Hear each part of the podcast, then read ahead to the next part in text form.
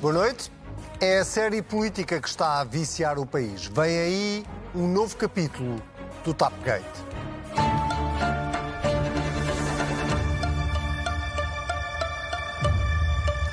Episódio desta semana: o parecer.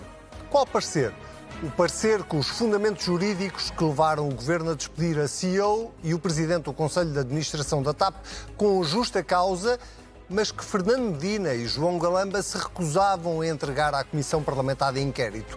Três ministros, três, vieram alegar que o documento estava fora do âmbito desta comissão, que era o interesse público que estava em causa e que, no fundo, os deputados estavam apenas a ser uns abelhudos. O que foi pedido foi a troca de, de e-mails, de correspondência, de pedidos de parecer, de pedidos de opinião, para a construção da decisão final do despedimento. Ora, esse não me parece que seja do domínio público. A oposição carregou nas tintas, ameaçou com queixas no Ministério Público e até Luís Montenegro subiu o tom de voz. Crime, disse ele. Constitui um crime de desobediência qualificada para os membros do governo que não cumpriram a determinação da Assembleia da República e se recusam a fazê-lo de forma absolutamente inaceitável. Inaceitável. Então há um parecer e o governo não o quer entregar à Assembleia da República. Mas qual parecer? Não há nenhum parecer adicional. Porque nem se justifica nenhum parecer adicional. Se o seu deputado leu o relatório da IGF, o relatório da IGF conclui pela existência de uma ilegalidade. Mas se acham que o Tapgate é a única série da vida real da política portuguesa, desenganem-se. O governo anda tão baralhado com pareceres e papéis que já nem se lembra do que disse no outono passado. Sobre a atualização das pensões, por exemplo.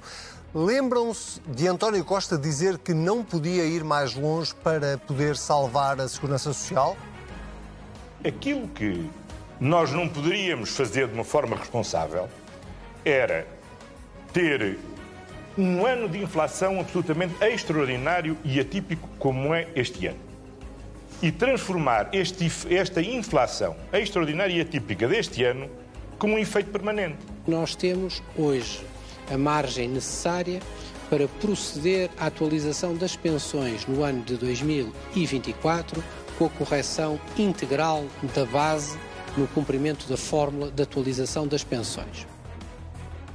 Entre estas duas declarações passaram apenas seis meses. Mas quais truques, quais que António Costa era lá capaz disso? Porque ouvi dizer que havia truques, ouvi dizer que havia ilusões, ouvi até dizer que tinha havido corte das pensões.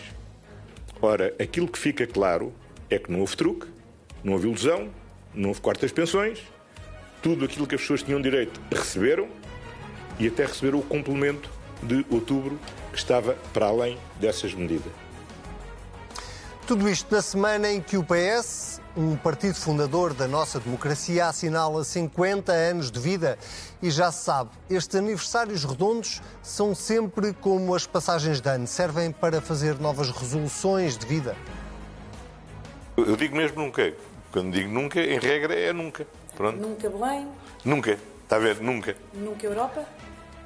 Não, a Europa é muita, a Europa é muito, são, são muitos quadros. Uma coisa que já disse é que, obviamente, até ao final desta legislatura não tenho disponibilidade para outra, para qualquer função europeia.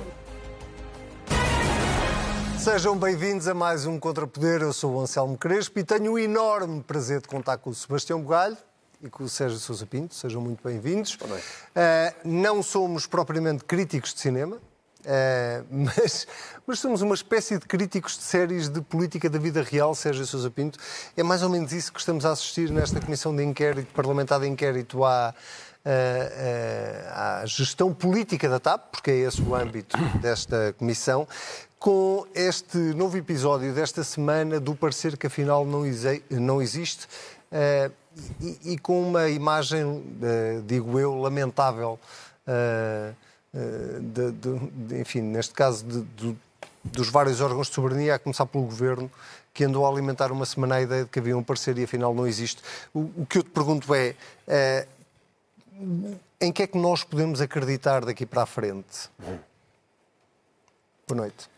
Boa noite, Selmo, boa noite, Sebastião. Uh, eu, sobretudo, me, causa uma certa perplexidade nesta atrapalhada do, do parecer jurídico é a total desnecessidade disto tudo. Porquê, porquê esta atrapalhada adicional? Porquê não falar com... Clareza? Com clareza. Porquê inventar o famoso parecer? Uh, eu acho que há aqui uma, há uma prática reiterada, um modus operandi que assenta numa, numa, numa gestão política que se imagina muito esperta, muito, muito, muito inteligente e que se baseia numa relação tangencial com a verdade. Uhum. E às vezes nem isso. Eh, que é altamente contraproducente. Portanto, não, não, não, se percebe, a Assembleia pede, pede o parecer, eh, o Governo considera, primeiro, sabendo que o parecer não existe, alguém tinha que saber que o parecer não existia, diz que não, não, o parecer não pode ser enviado porque não corresponde ao âmbito temporal de funcionamento da Comissão, que foi a primeira fuga para a frente e também para baixo. Uh, e depois vem a outra justificação, que, que o parecer a ser punha divulgado punha em, punha, punha em, crise a posição jurídica no Estado no seu litígio com, uhum. com, os, com, com os demitidos. Uh, mais outra fuga para a frente e para baixo. Portanto, isto já estamos já, já no resto do chão, não é? E preferimos saber que, afinal, o grande feito o parecer é não existir. Portanto, não, não existindo parecer, não pode ser entregue. E o mais, desculpa interromper, o mais, o mais bizarro, quer dizer, se é que uma pessoa consegue hierarquizar a bizarria de tudo isto, o mais bizarro é que não é um ministro, não são dois, são três ministros. Uh, não está nesta introdução, mas o primeiro-ministro vem dizer publicamente que uh, o governo não, não tem que respeitar os pedidos da Assembleia da República. Uh, e a ideia de que existe ou não existe um parecer é criada pelo próprio governo, que é, não, foi uma coisa da, cabeça de ninguém, ninguém inventou que havia um parecer, foi o governo que criou essa percepção de que existia um parecer. E agora temos o Ministro das Finanças a dizer nunca houve parecer nenhum, o que existe é o relatório da, da Inspeção-Geral de Finanças. Eu não, eu não sei se. Eu não sei como é que começou a novela do parecer. Se bem me lembro, o Ministro das Finanças disse que uh, a decisão de demissão e exoneração uh, do Sherman e da Presidente da Comissão Executiva era juridicamente blindada. Não sei uhum. se na altura falou em parecer. Sim. Falou em parecer, eu acho que não, tenho a ideia que não. E, portanto, juridicamente blindada. Não, não usou a expressão parecer, disse que estava ah, juridicamente. Blindada. Defendida. Pode, pode significar. Formou, falando com, com, juristas e consultando uh, juristas, uh, formou a convicção de que tinha o direito do seu lado. E, portanto, isto ninguém pode pôr em causa essa posição. Como é que isto transmigrou para um parecer? Uh, cuja entrega uh, não pode ser feita sob, sob perigo de prejudicar os interesses do Estado. Não sei como é que soprou esse suave milagre, como é, como, é, como é que o Governo não foi capaz de dizer a posição jurídica que o Governo entendeu, entendeu tomar e cujos méritos só os tribunais poderão apreciar e, apreciar e decidir, não, não, não se consubstanciou num parecer, mas num conjunto de consultas que o Estado fez. E se fez essas consultas, tenho, essas consultas tenho dúvidas que devam ou não ser entregues à Comissão, porque são, são, são conversas informais, Sim. semelhantes àquelas que estabelecem entre um cliente e o advogado. Portanto, eu também não, não, sobre isso não tenho uma posição totalmente formada. Uh, agora, esta ilusão do, do, do parecer blindado e perigoso, que no final não existia, é que eu acho que foi mais um, enfim, um, um prejuízo. Porque isto não só. É, é, é, é, é preciso que as pessoas se, compenetrem. Isto não só não se faz, como também não funciona. E, portanto, é sempre preferível conversar com o país, lidar com o país. Tudo o que tem a ver com a política é um diálogo com o país. Aderir, aderir à, à verdade, aderir à, aderir à realidade acho que este, este, este prejuízo que foi causado, acho que esta situação é mais, é mais caricata do que grave. Uh, e, sobretudo, é gratuita. Porquê isto? Porquê que... Sim, mas contribui, e isso dá-me aqui o um modo para passar ao Sebastião, é inevitável que este tipo de episódios, como o Sérgio diz, é mais, são mais caricatos do que graves, contribuam para uma descredibilização das instituições, neste caso do, do próprio governo. Que é, qual era a dificuldade de ter dito logo de início eh, não sei de onde é que veio a ideia do parecer, mas ele não existe. Existe um relatório da IGF que nós achamos que é suficiente para, para despedir com justa causa a CEO e o, e o Presidente. Desculpa, não há uma pergunta aqui. É... Não. Vai por aí fora, porque isto na verdade é de facto caricato. É, é uma situação terrível. É mesmo muito mau. Até porque o Partido Socialista tem procurado, nos últimos anos, assumir-se, com várias figuras de proa, como o grande combatente contra o populismo em Portugal. Mas parece que o mesmo Partido Socialista, ou que os mesmos protagonistas do partido do governo, não percebem que o maior combustível para o populismo é subtrair a verdade do espaço público. Estas tangentes à factualidade que o Sérgio Sousa Pinto aqui descreveu são não só gratuitas, não se percebe o objetivo, não funcionam, como ele dizia, como têm um efeito particularmente tóxico para a democracia, porque isto pode parecer um pouco duro, mas infelizmente é a verdade. A partir do momento em que o governo institui a mentira como, como prática política, a mentira, a fuga ao facto e à verdade, está a dar carta branca a todos aqueles que o façam para o combater e no futuro. Portanto, e essa é a grande arma do populismo. É a mentira, é a aldrabice pegada. Dizer, não, desculpa interromper. André Ventura, claro que veio cavalgar imediatamente dizendo que ia fazer queixa ao é Ministério só, Público. A, a é uh, só, para, Sim, Luís é Montenegro veio, veio, Ventura. veio é, falar em crime. É a celebridade do regime democrático que não funciona se quem manda e tem a responsabilidade de uma maioria absoluta escolhe a inverdade. Nós temos que... É que isto é de tal forma bizarro e incompreensível. E eu partilho da perplexidade do Sérgio que é, os deputados do Partido Socialista na comissão de inquérito votaram sempre, uhum. sempre a favor do pedido da documentação. Seja antes do governo tomar posição contra a a revelação da documentação, seja depois. Sim. Seja depois. Os deputados do PS tiveram esse sentido de Estado e de institucionalismo na Comissão de Inquérito. O, o próprio Presidente da Comissão de Inquérito, que é do Partido Socialista, isso, o, o... Eh, pediu uh, e reforçou, junto do Governo... A, eleva, a, elevação institucional do Jorge Seguro Sanches, depois do seu comportamento como Secretário de Estado da Defesa no caso do Hospital Militar de Belém, a mim não me surpreende, e quando ele foi convidado ou nomeado Presidente da Comissão de Inquérito, eu saudei logo essa escolha porque sabia que ele iria ser mais do que capaz da tarefa. Agora, também não percebo, honestamente. Quer dizer, foi uma.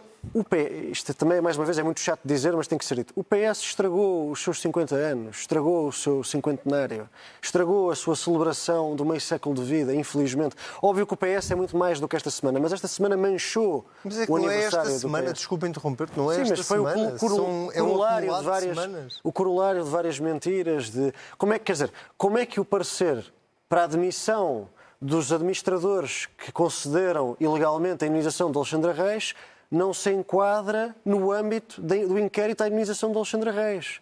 Quer dizer, os senhores foram demitidos porque indenizaram a senhora. Esta comissão de inquérito é sobre a indenização. Como é que ainda há gente que acha que as duas coisas não fazem parte do mesmo inquérito? E já agora deixa-me perguntar-te uma coisa que depois também quero perguntar ao Sérgio, que é e como é que o Governo despede com justa causa apenas com base no Colégio, relatório do IGF? Como disse o Manuel, Beja, como disse o Manuel Beja na sua muito pertinente audição, Sem, de facto, um parecer jurídico que, que, que o suporte? Ao, diz-se à boca pequena, e é mais do que provável, que nenhum escritor de advogados aceitou assinar esse, esse parecer esse jurídico. Parecer. Porque sabiam que uns estavam a assinar um parecer jurídico para demitir alguém que já tinha sido demitido nas televisões. Porque a deliberação é datada depois eh, de, de, os ministros terem anunciado a saída, a demissão, por justa causa, de Manuel Beja e Cristina Weidner. Portanto, estavam a assinar um parecer para algo que já estava sido feito. Uh, e, e, depois, quer dizer, esse é que é o problema. Uh, e, e, o facto do Ministro das Finanças, que tal como a Ministra dos Assuntos Parlamentares, é uma pessoa muito estimável, muito educada, das pessoas mais educadas que eu já conheci na política, portanto, isto, ainda torna tudo isto mais incómodo de falar, uh, ter processado ou ter feito uma queixa na ERC contra um jornal o Jornal Económico, que fez sempre contraditório, que procurou sempre declarações em onda das duas partes, uhum. do governo e dos advogados, e agora o Ministro das Finanças colocou-se nesta posição, que é processou um jornal, fez uma queixa num jornal e arrisca-se a ter na Comissão de Inquérito advogados a dizerem que aquilo que o jornal escreveu é verdade que foram de facto auscultados pelo governo para darem a sua opinião jurídica sobre algo. Quer dizer, tudo isto é um imbróglio absolutamente gratuito, na semana em que o PS fazia 50 anos e em que o governo ia apresentar o aumento de pensões. Alguém se vai lembrar disso depois disto? Não. Nós próprios já temos alguma dificuldade. Ou seja, deixa-me apelar à tua costela de jurista, porque também o és. Uh, uh, não sei se queres entrar muito por aí, mas, mas não, não posso evitar fazer também a mesma pergunta que fiz ao Sebastião, não sendo jurista, que é, passa pela cabeça de alguém tomar uma decisão desta dimensão, que é despedir a CEO e o Presidente do Conselho de Administração da TAP, já agora foi este mesmo governo que os contratou com justa causa nas televisões e não ter uma base legal, um, um, suporte jurídico para além do relatório da Inspeção-Geral de Finanças, que foi basicamente o que Fernando Medina veio dizer, é para nós chega-nos o relatório da Inspeção-Geral de Finanças. Isto faz algum sentido?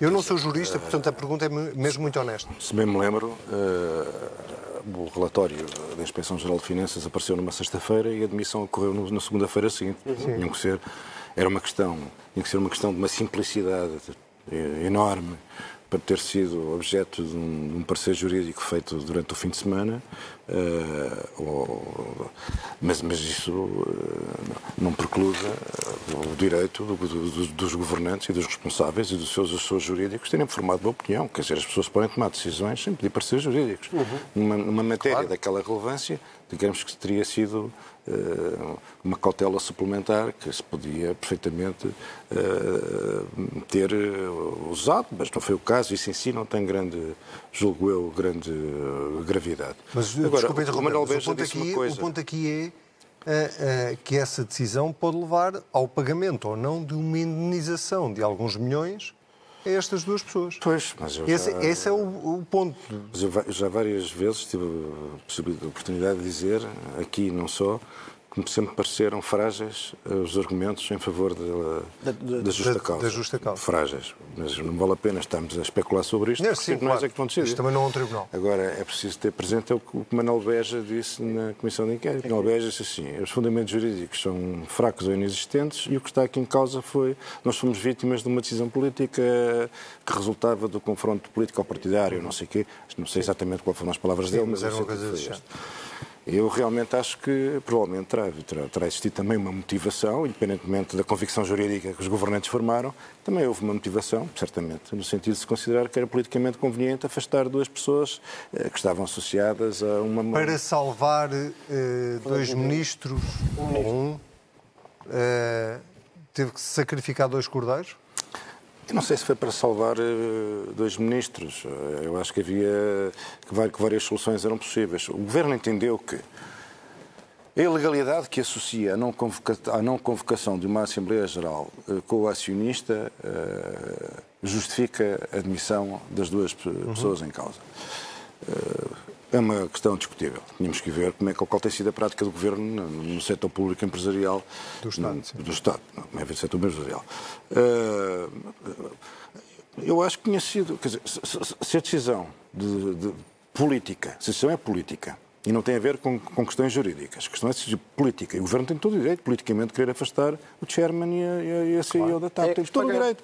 Agora, se nos termos da, da, da lei, se nos termos da decência, se nos termos do direito aplicável, é devido a uma indenização a estas pessoas, o interesse público não é poupar dinheiro ao erário público através de uma injustiça, é sim saldar o que é devido com essas pessoas. Sérgio, uh... Mas pronto, o caminho mais curto nunca é bom. É sempre melhor um caminho como este. E, e, Sérgio... e correu tão bem o caminho mais curto com Alexandra Ramos. Uh, pergunta muito, muito direta. Fernando Medina, uh, que eu pessoalmente já disse várias vezes que até hoje não via motivos para que achava que ele estava cada, vez mais frágil politicamente, mas não via motivos para ele se demitir. Fernando Medina uh, tem aqui um tiro no porta-aviões uh, do ponto de vista político.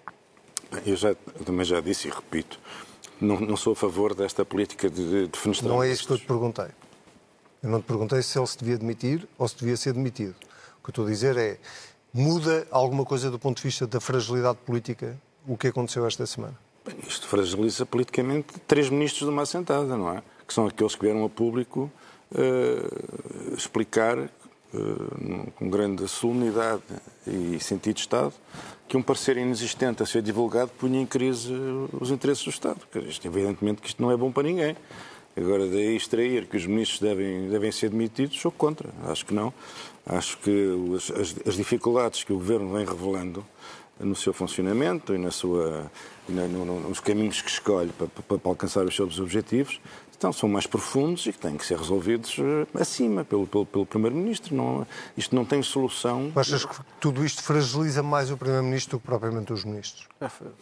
É, isto fragiliza toda a gente, isto fragiliza tudo, fragiliza Sim, todo o, Primeiro-Ministro enquanto ninguém, líder, ninguém... Do, líder do governo, não é? Fragiliza, desde, desde o Primeiro-Ministro a todos, aos, aos todos governantes, os... aos deputados, a todas as pessoas que não estão pelo Partido Socialista, como é evidente, uh, é um grande embaraço. A mesma pergunta que é, é, é personalizando em Fernando Medina, que tem sido basicamente o ministro que tem estado debaixo de fogo. Até aqui, numa primeira fase deste processo da TAP, Fernando Medina estava mais ou menos protegido porque ele não era ministro das Finanças à época, quando Alexandra Reis foi, saiu da TAP, porque não foi ele que decidiu a indenização, porque, enfim, não sabia, não teve conhecimento. Uh, mas de repente Fernando Medina está aqui debaixo dos holofotes num processo de despedimento com justa causa da, da antiga CEO da TAP e do, do, atual, do, do ex-presidente da TAP.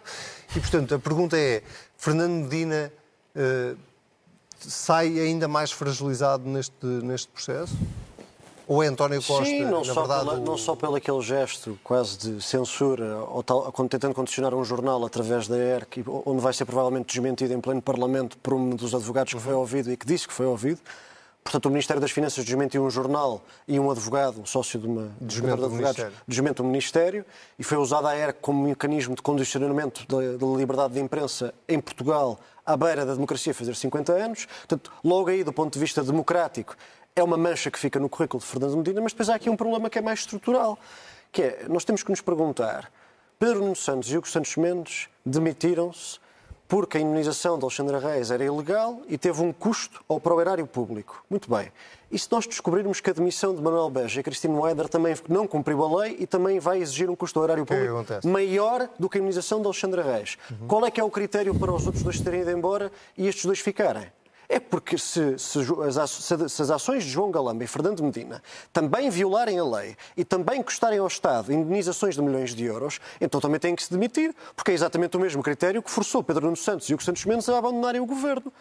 É, é, é, é, como dizem os americanos, simple as pie. Não, é, não, é mais, não, é, não, há, não há grande dificuldade em entender o quadro. Agora, há também um ponto, além deste, que para mim é o mais gravoso, que é toda esta história começa com uma indenização de meio milhão de euros e vamos acabar a pagar indenizações não só mais caras, como igualmente ilegais, uh, no sentido em que também derivam Sim. de uma ilegalidade, que é a demissão por justa causa sem haver justa causa. Uh, há aqui outro problema que é o mentir no Parlamento, porque se Mariana Vieira da Silva diz que havia parecer, Fernando Medina diz que não há parecer, e ambos o disseram à Assembleia da República, pelo menos um dos dois ministros mentiu à Assembleia da República, que é o órgão de soberania. Isso não é suposto ser uma questão de sumenos.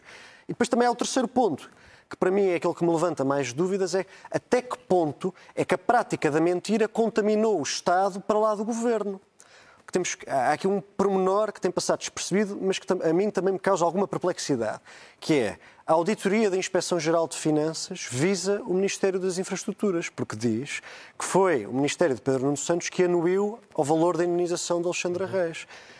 Isso é a auditoria da Inspeção-Geral de Finanças. A Direção-Geral de Finanças, que também é dos serviços do mesmo Ministério, pelo contrário, na deliberação da exoneração de Manuel Beja e Cristina Weider, ignora as responsabilidades políticas do Governo, a anuência do Ministério das Infraestruturas e responsabiliza apenas Manuel Beja e Cristina Weider, que acusa de deslealdade ao Estado.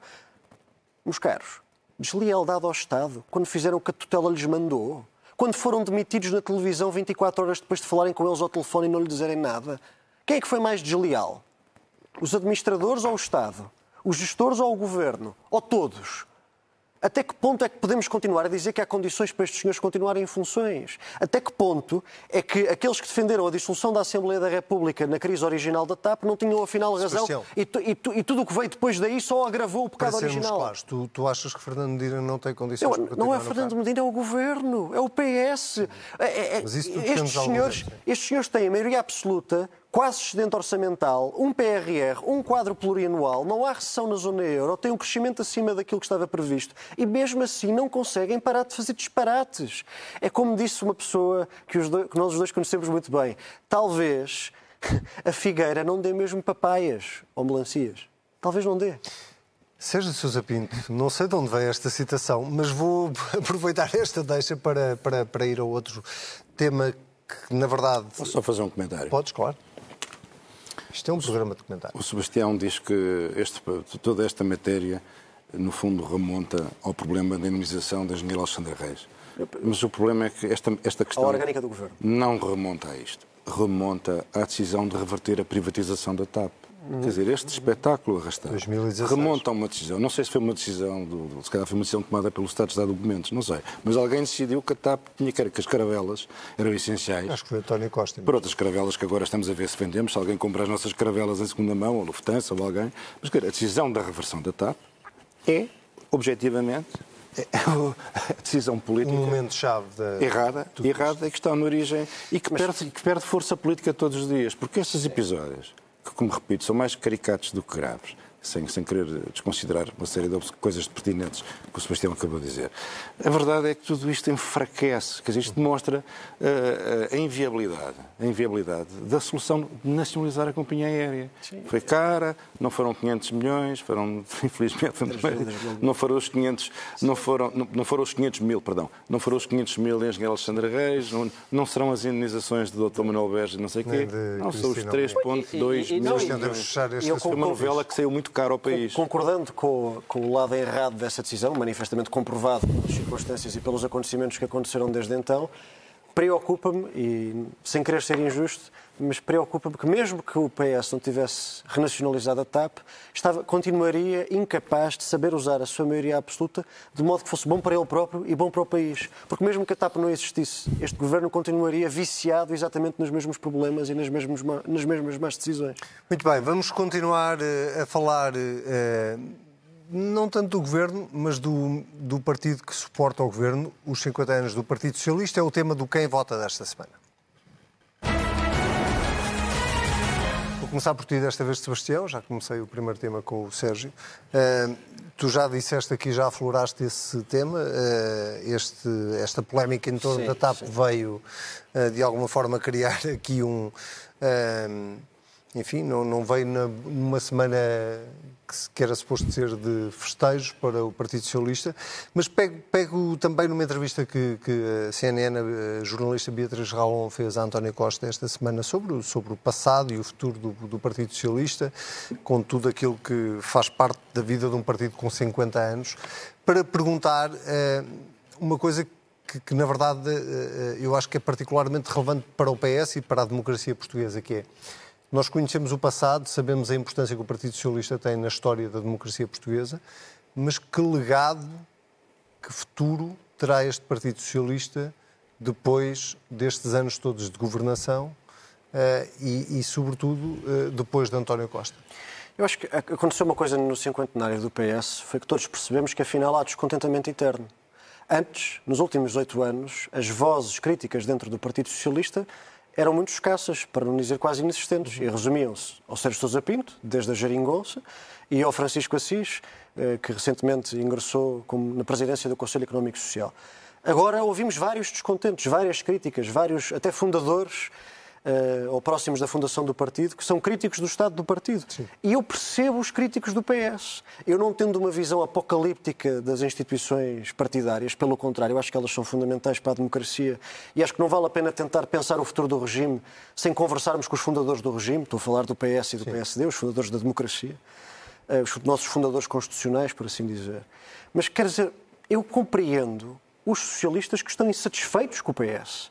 Porque estão, a década de António Costa está a acabar, ele está a aproximar-se da marca dos 10 anos, espremido, espremido, espremido, a confiança que os portugueses depositaram no PS não foi merecida no sentido em que não há nada. Vamos fazer aqui um exercício. Alguém que tenha sido pai em 2015, quando António Costa deixar de ser primeiro-ministro, que futuro é que têm os filhos dessa pessoa? É que, eh, que, que, o, que é que o que é que António Costa entregou aos filhos dessa pessoa? Que escola pública? Que Serviço Nacional de Saúde? Uhum. Que imigração qualificada? Que capacidade de reter talento no nosso país que o Estado Social conseguiu educar e formar? Que perspectivas de futuro? É que aqui, deixa achas só... que António Costa é uma espécie de eucalipto político? Não, eu acho que o PSD foi vítima de um síndrome de. tornou-se um bocadinho. incorporou desde a Troika esta coisa de quase administrador da insolvência. E o PS transformou-se num administrador da pobreza. Administra. E é só isso. Nós, durante imenso tempo havia uma vontade neste país, ou uma esperança neste país, de que as coisas fossem ficar melhores. Quer dizer, os meus pais, os meus pais eram, faziam parte de uma geração em que ainda acreditavam que iam viver melhor do que os pais deles. A minha geração, o grande sonho da minha geração é não viver pior do que os nossos pais. Isso é uma diferença enorme, porque isso, isso significa, isso traduz-se num país sem esperança. E António Costa, para o bem e para o mal, tem imensas qualidades de gestão de poder e de capacidade política, mas espremida a década dele, os filhos das pessoas que, foram pais em 2015 não têm um país melhor do que aquele que estava em 2015. Podes dizer, não tem um país pior. Pois, mas nós não governamos para manter a mediocridade alheia. Sim. Sérgio, uh, preocupa-te o futuro do Partido Socialista? Agora, os 50 anos, estes aniversários redondos são sempre propensos a fazermos balanço e olharmos para a frente. Preocupa-te o futuro do partido? É assim. Oh, Quando socialista, claro. Anselmo, uh, o Partido Socialista é algo muito maior do que as pessoas que neste momento mandam nele. É uma grande instituição do Portugal Democrático. Viveu momentos altos, viveu momentos baixos. Uh, foi responsável. É um partido que mergulha as suas raízes antes do 25 de Abril os seus fundadores foram lutadores antifascistas. Uhum. É um partido que se formou eh, para, como o Mário Soares lhe chamava, os seus Stradivarius. Os Stradivarius é um violino. Uhum. Precisa, é preciso quem, dizia o Soares, é preciso quem saiba tocar os Stradivarius. E os Stradivarius é o Partido Socialista um grande partido democrático, travou uma luta contra a ala militar do PCP e contra, contra o PCP eh, naqueles anos difíceis. Enfrentou logo a seguir ao período quente da Revolução eh, o primeiro acordo com o Fundo Monetário Internacional. O segundo, a seguir à AD, eh, foi necessário pedir outro resgate externo. Foi o PS e o PSD também no governo do Bloco Central. O PS é um grande partido. O socialismo na gaveta quando teve que meter, não é? O, o, fez muito bem, porque o socialismo que Mário Soares meteu na gaveta era o socialismo gongórico, proclamatório e imprestável, que só ensarlhava o desenvolvimento do país. O PS fez duas revisões constitucionais, estando na oposição, sem ele não era possível fazê-las, em 82 e 89, para acabar com o Conselho da Revolução, para acabar com o desequilíbrio de poderes em favor do Presidente da República, depois para permitir a reversibilidade das privatizações. Para garantir, para garantir a integração europeia? Foi, foi o partido da integração europeia, foi o partido que pediu em 1977 a integração de Portugal à Comunidade Europeia, tudo o Partido Socialista. Nós podemos estar aqui a debater o parecer jurídico blindado. Já passado. Mas isso não é o Partido Socialista. O Partido Socialista é muito maior do que isso. Mas dez anos depois, qual o risco de ser confundido com isso? Não, o Partido Socialista está a viver um momento que não será o mais brilhante. Uh, ao fim de um ano de uma governação com condições excepcionais, em que uh, o desempenho não tem sido satisfatório e acho que é preciso ser completamente, enfim, indiferente às, às, evidências para não, para não reconhecer isto. Mas o Partido Socialista é muito mais do que isso. Eu tenho confiança no Partido Socialista. O Partido Socialista é um grande partido do centro-esquerda em Portugal, um grande partido moderado, reformista, transformador do país. Isto é o que o Partido Socialista... António Costa tem unhas para tocar estes uh, Stradivarius? Eu acho que António Costa uh, foi, uh, no que toca à capacidade de disputar e alcançar o poder, foi dos mais eficazes secretários-gerais que o PS esteve na sua história. Quer dizer, é exímio, é exímio, é exímio no que toca ao poder. Aliás, este atual PS, que é um PS que se deslocou para a esquerda. E se deslocou para a esquerda por várias razões. Teve, teve a ver também com a gênese uh, desta solução política que começa com a geringonça, com a necessidade de fingir que o PS, o PCP e o Bloco são uma família política, não é? Que se opõem à hedionda direita, com quem o Portugal, com quem o PS fez o regime democrático, não é? Contra o Partido Comunista, mas entramos aqui numa grande, numa grande, fizemos aqui uma cambalhota, ficamos de 180 graus, e, e, e portanto, quer dizer, o, o Partido Socialista Hoje é uma máquina implacável, de, de, muito, muito eficiente na capacidade de alcançar e manter e preservar uh, o poder. O que é preciso é que essa, que essa competência política, que é muito importante, porque a vida democrática, quer dizer, senão isto são só palavras inconsequentes, ela tem que se traduzir na capacidade de é chegar ao poder. Governo. Mas depois é preciso que deixe um legado, que deixe um legado de transformação e isso é o que mais te preocupa no futuro do Partido Socialista? É, porque acho que o Partido Socialista fez uma coisa muito importante nestes anos que convém reconhecer, porque manda, manda, manda a honestidade que se reconheça.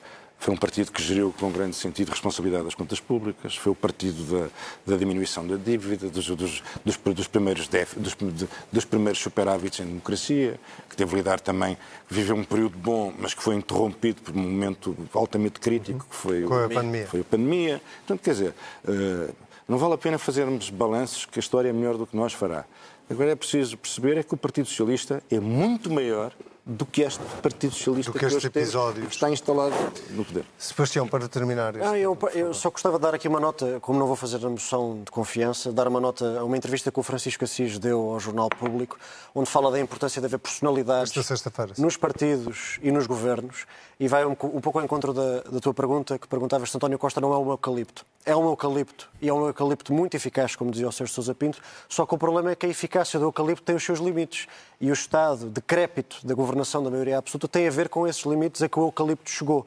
Agora, só mesmo para terminar uma nota sobre a festa de aniversário do PS, houve ali traços de comício eleitoral. Eu sinto que o PS está em pré-campanha eleitoral. Pré Claramente. O anúncio de, de, do aumento das pensões, as medidas de apoio extraordinárias, uh, acentuar a polarização que o chega. Uh, o, o, próprio discurso de António Costa era um discurso de comício. Quando António Costa diz a direita tem a inveja no ADN, é um discurso de período eleitoral que está a acontecer. A questão é porquê? É muito engraçado isso. Depois posso fazer um comentário sim, sim, sim. Deixa-me só, até porque eu também te quero ouvir sobre a provocação que eu vou fazer. Mas nós temos que... É, que... Eu, eu, estou, eu estou convencido que António Costa está em campanha, e está em campanha eleitoral porque António Costa quer cilindrar nas europeias quer cilindrar nas europeias. Sim, por cima. Quer fazer com que Marcelo Rebelo de Sousa engula as suas palavras em que ameaçou dissolver a Assembleia se António Costa fosse para Bruxelas. Porque António Costa quer recuperar essa sua liberdade, esse seu espaço de manobra para poder ir embora se quiser. E a única forma de António Costa ter espaço para ir embora e indicar um sucessor é cilindrar o PSD nas eleições europeias. E é por isso que a um ano delas o PS já está em campanha. O comentário que querias fazer? O comentário Rápido. é muito simples. Essa ideia de que a inveja está no ADN da direita não faz sentido nenhum. E é Obrigado, é, Sérgio. É, não faz sentido nenhum. Quer dizer, uma, eu não porto, me porto nada a dedicar a minha vida a combater a direita. Tenho passado boa parte do meu tempo a, a fazer os pontos de vista da, da, esquerda democrática. Mas também é preciso atacar os outros com, com coisas pertinentes. O, a direita costumava dizer que o socialismo era a ideologia dos egoístas, ou seja, aqueles que defendiam a igualdade porque não aceitavam que os mais fortes, os mais, os mais bem-sucedidos pudessem prevalecer. Quer dizer, eu lembro-me disto no Manual de Ciência Política da Faculdade, uma teoria absurda, segundo a qual o Partido, o, o movimento socialista era um movimento de egoístas. Portanto, é engraçado. Agora já a esquerda e a direita acusam-se do mesmo mal, que é o egoísmo. E o que é curioso é que o Primeiro-Ministro fala desta coisa, do, do, do, tal egoísmo no ADN da direita, para dizer o quê? Que todos aqueles que chamam atenção para o, para, medíocre, para o medíocre desempenho económico de Portugal, comparado com os outros países, não é? O que o Primeiro-Ministro diz é o mal dos outros não nos incomoda nada porque nós não somos invejosos. Nós não invejamos o desempenho da Estónia, Letónia, Uma Lituânia... Uma coisa é certa, nós ninguém nos inveja. Quer dizer, como se a própria nossa aspiração nacional legítima e antiga da convergência de, com, com, os países mais avançados da Europa fosse também ela a expressão da nossa inveja. Temos inveja da França. Que era Temos antigamente, que era antigamente uma aspiração do teu partido, do, do PS. Mário Soares, Exatamente. Peço desculpa, o nosso tempo está a voar. Nós vamos ter que ir às moções desta semana. Vamos seguir uh, a lógica. Estávamos a falar dos 50 anos do PS e tu, Sérgio, tens uma moção de confiança para um fundador do, do Partido É verdade. Uh, é António Campos. Eh, que publicou uma carta aberta eh, a António Costa, uma carta crítica eh, sobre a maneira como o Partido Socialista é gerido e sobre uma certa cultura monolítica que se instalou no partido, mas eu realmente fui buscar esta carta porque acho que, embora os mais velhos saibam muito bem quem é o António Campos, é natural que os mais novos não saibam. O António, Costa, o António Campos é fundador do Partido Socialista, grande combatente contra a ditadura, amigo de Mário Soares e companheiro desde sempre, alguém que Mário Soares considerava seu irmão. Sempre ao lado de Soares em todos os combates internacionais, internos, no PS, contra o chamado ex-secretariado, foi uma grande linha política muito forte dentro do Partido Socialista uhum. que combateu uh, a linha política de Mário Soares. Era realmente um. Era e é, é. É um homem que hoje, talvez com com, com, com Manuel Alegre são as figuras uh, que se mantêm e que representam o espírito original uh, do, Partido do, do, Partido Socialista. Eu gostava de dizer isto porque me, uh, acho que é importante que as novas gerações se interessam e conheçam a figura histórica deste grande socialista, de um grande democrata, que, que é o, o engenheiro António Campos e que está vivo e as está pessoas vivo, devem ser. Está vivo e de boa saúde, Está vivo boa está, saúde, está vivo felizmente. E recomenda-se. Uh, e, e, as pessoas devem ser valorizadas, sobretudo quando estão vivas, mais do que depois da, da sua morte. Uh, Sebastião, a tua moção? A minha moção é de censura ao presidente Lula da Silva. Chegou esta sexta-feira a Lisboa. Está neste momento em território nacional. Um, e é de censura devido devido às posições que tomou, que são profundamente anti-ocidentais, anti-europeias e anti-portuguesas, do ponto de vista diplomático e do ponto de vista da nossa política externa. Lula da Silva responsabilizou a Europa por não haver paz na Ucrânia, depois recuou dizendo ou reconhecendo a violação da soberania territorial da Ucrânia por parte da Rússia. Eu gostava só de dizer que interpretei como de mau tom que Lula da Silva optasse por não estar presente na sessão evocativa do 25 de Abril.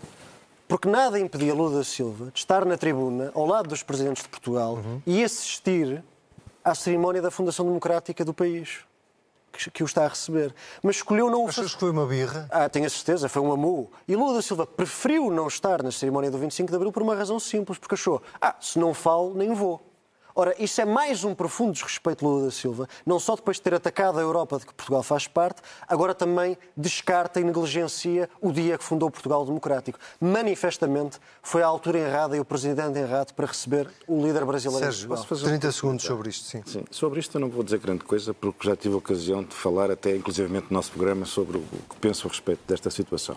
Mas há pouco esqueci-me, foi uma falha muito grande, de falar noutra figura essencial, faz parte dessa tríade fundadora do Partido Socialista, que é o Jaime Gama. Portanto, eu chamo a atenção do seguinte.